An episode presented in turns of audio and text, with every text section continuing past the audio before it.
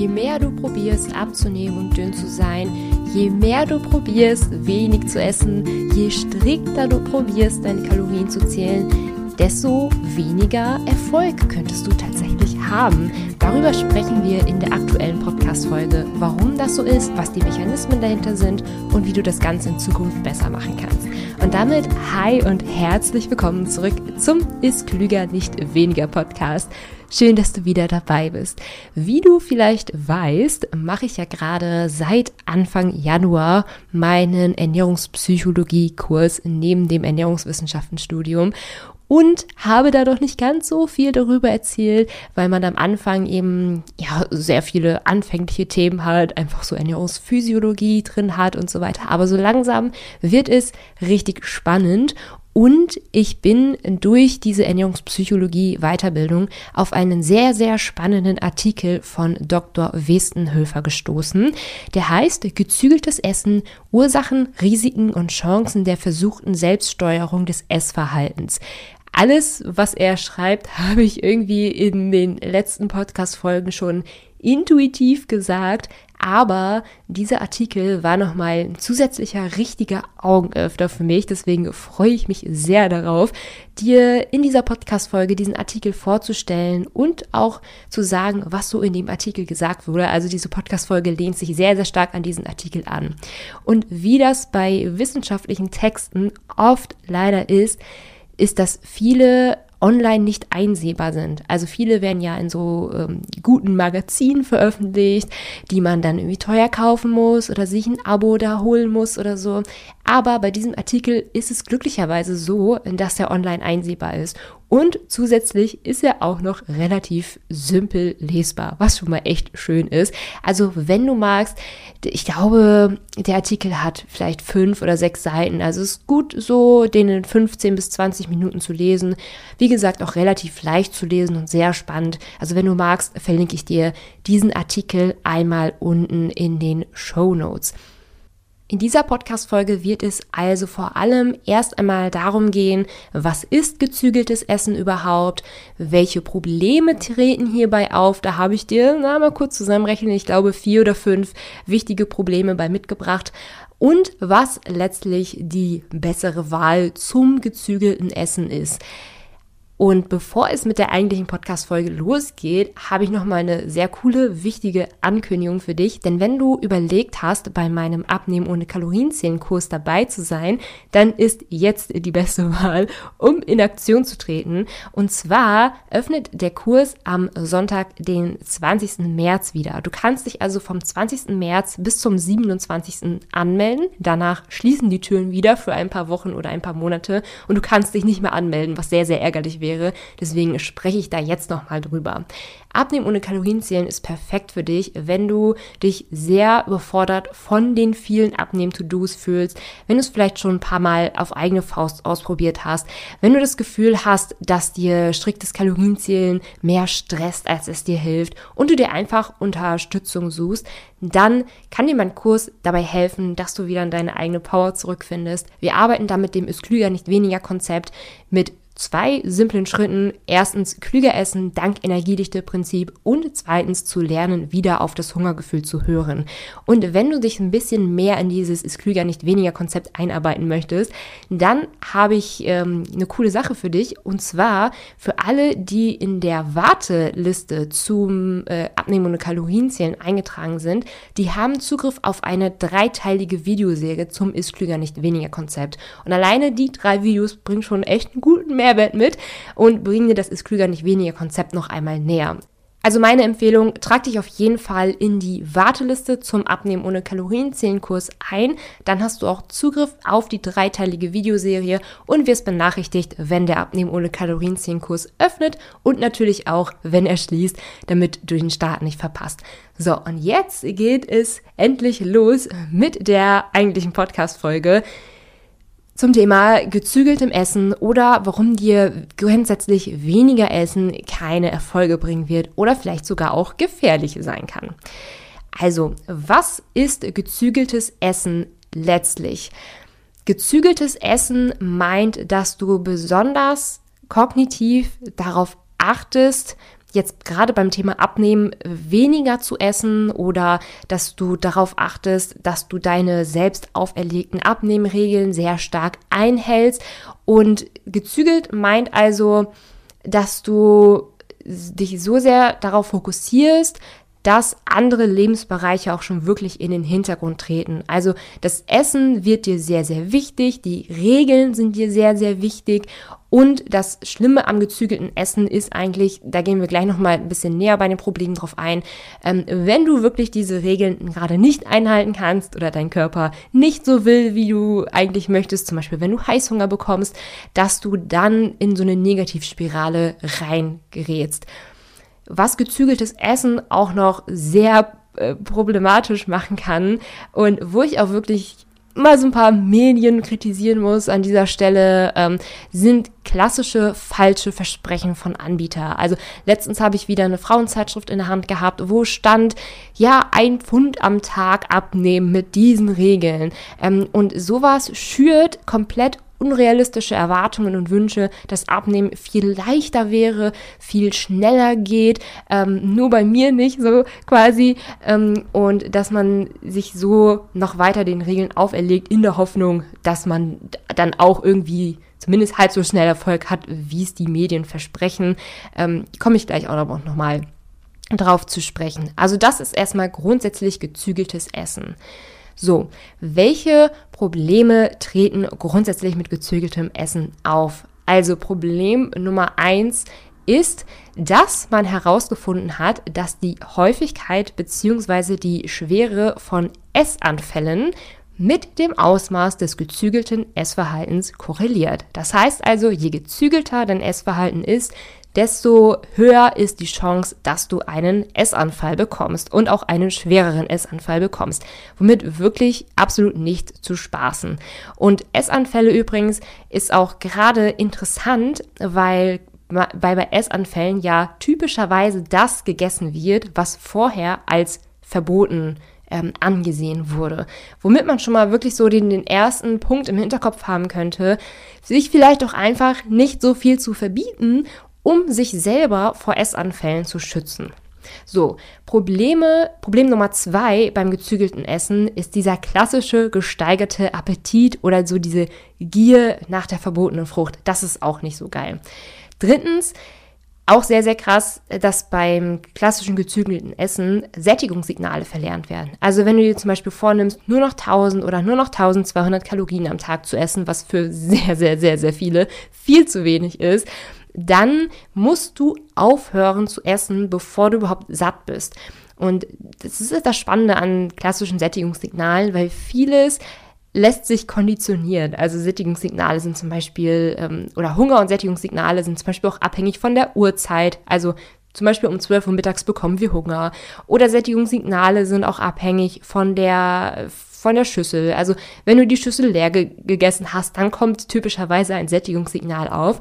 Es gibt also Sättigungssignale, die uns so ein bisschen, also äußere Sättigungssignale, die uns so ein bisschen helfen, mit uns und der Umwelt und dem Leben klarzukommen.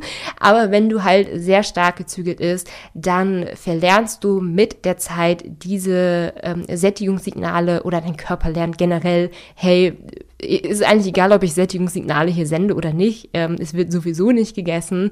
Ähm, das kann wirklich dazu führen, dass du auf Dauer verlernst, Hunger und satt, hungrig und satt zu sein, vor allem satt zu sein. Ähm, und wenn du dann aufhörst mit dieser gezügelten Phase, weil es ist in der Regel nichts, was man wirklich lange durchhalten kann, dann steigt eben die Chance, weil du eben nicht mehr weißt, wann du eigentlich satt bist, dass du danach umso mehr isst. Problem Nummer drei sehe ich gerade, habe ich gerade schon so ein bisschen äh, angedeutet.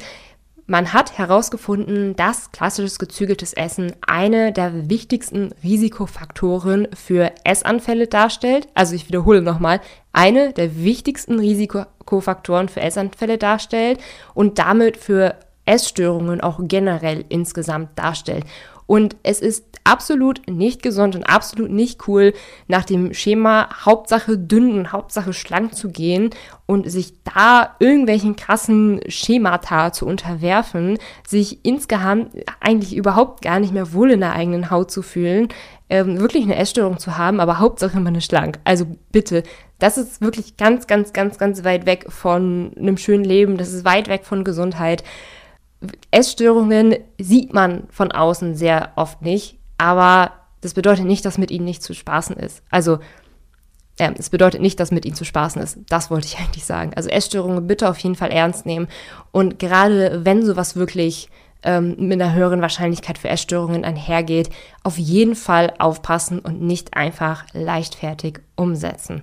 So, und was eigentlich so jetzt mal so als Punkt 5 der Probleme ähm, dieses gezügelten Essverhaltens auftreten, ist, dass es heutzutage noch viel in der klassischen Adipositas-Therapie so umgesetzt wird. Also ich habe zum Beispiel ähm, in meinem Studium im Ernährungsmedizin-Modul habe ich zum Beispiel einen Ernährungsplan aufgestellt, wie man eine klassische Adipositas therapiert, also mit Kalorienangabe und dass wir dann halt auch kleinkariert ausgerechnet haben, wie viel Fett darf diese Person essen und wie viele Kohlenhydrate darf die Person essen, wie viel Zucker maximal und wie viele Proteine. Also dass da wirklich sehr, sehr stark so rigide so gesagt wurde, okay, so viel Fett, so viel Proteine, so viel Zucker darfst du essen und darauf auf dieser Basis dann eben den Ernährungsplan geschrieben haben.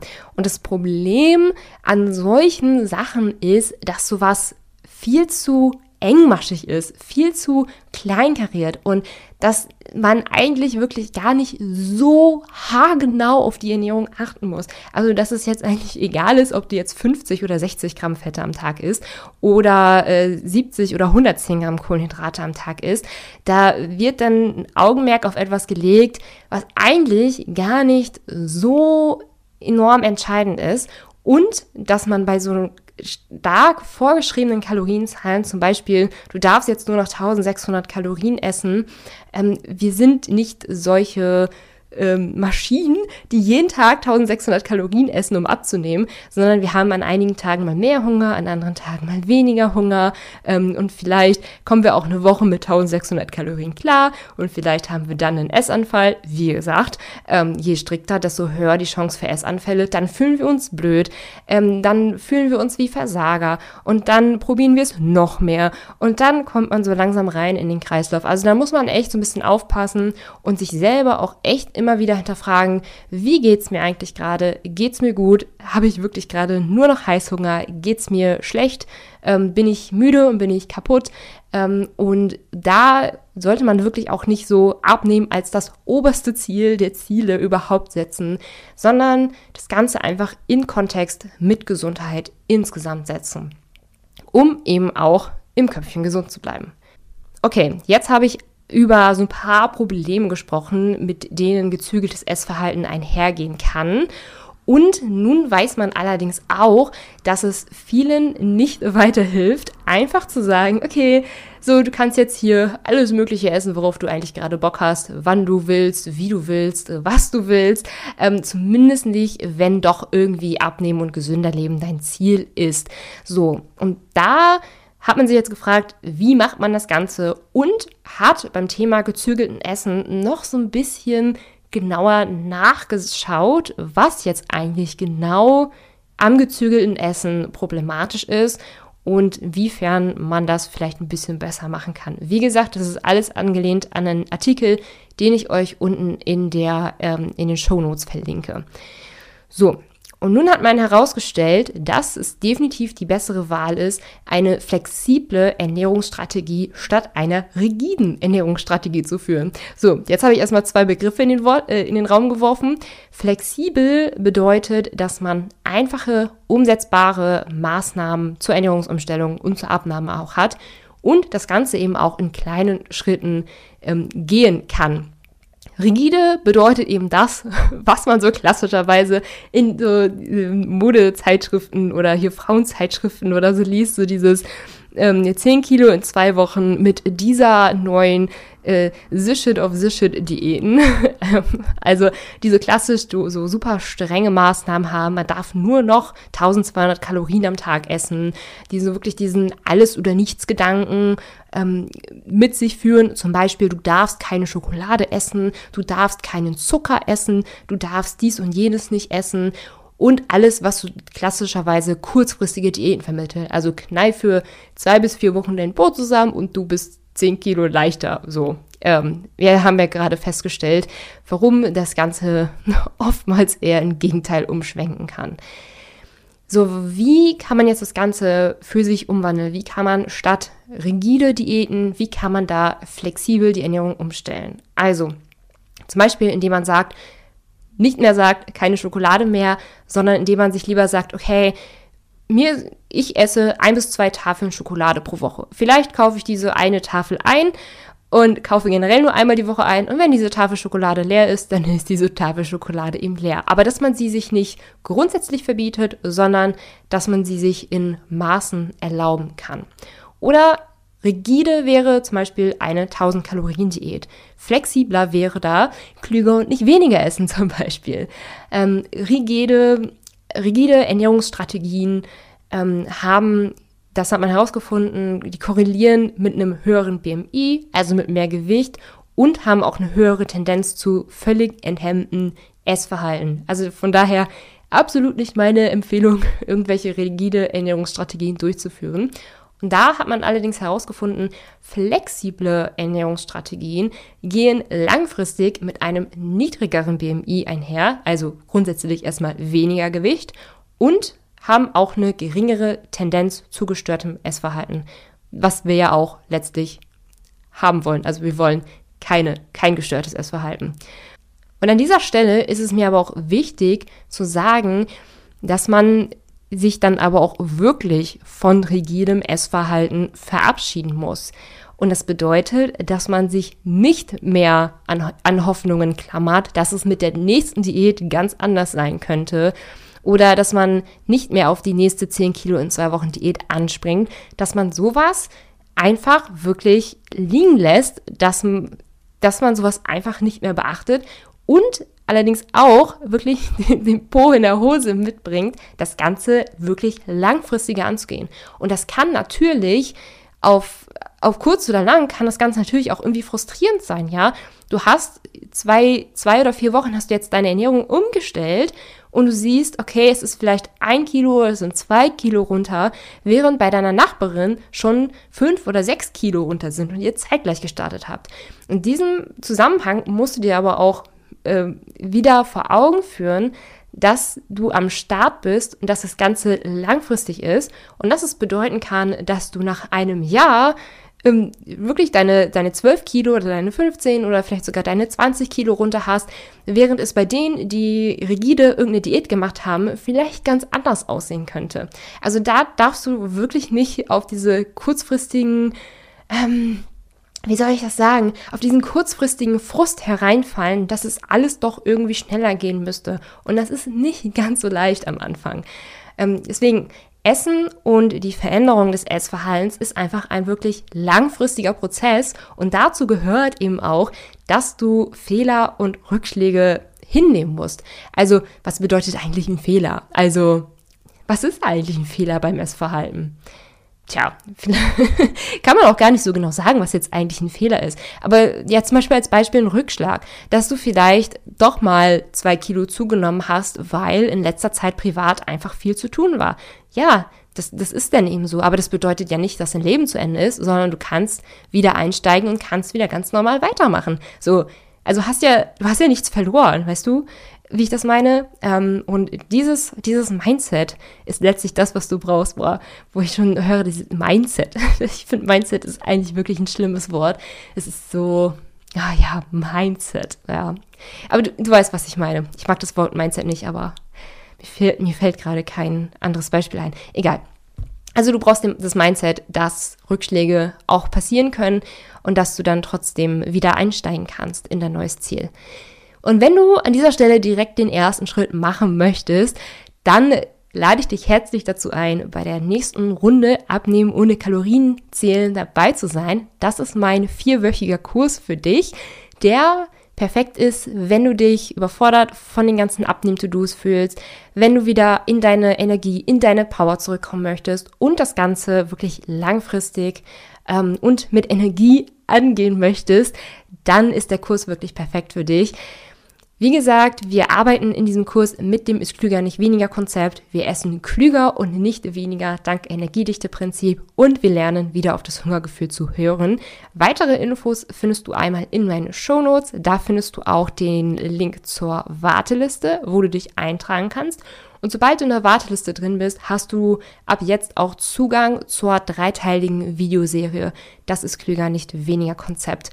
Also trag dich unbedingt ein. Es lohnt sich sehr. Wirklich alleine die Videoserie lohnt sich sehr.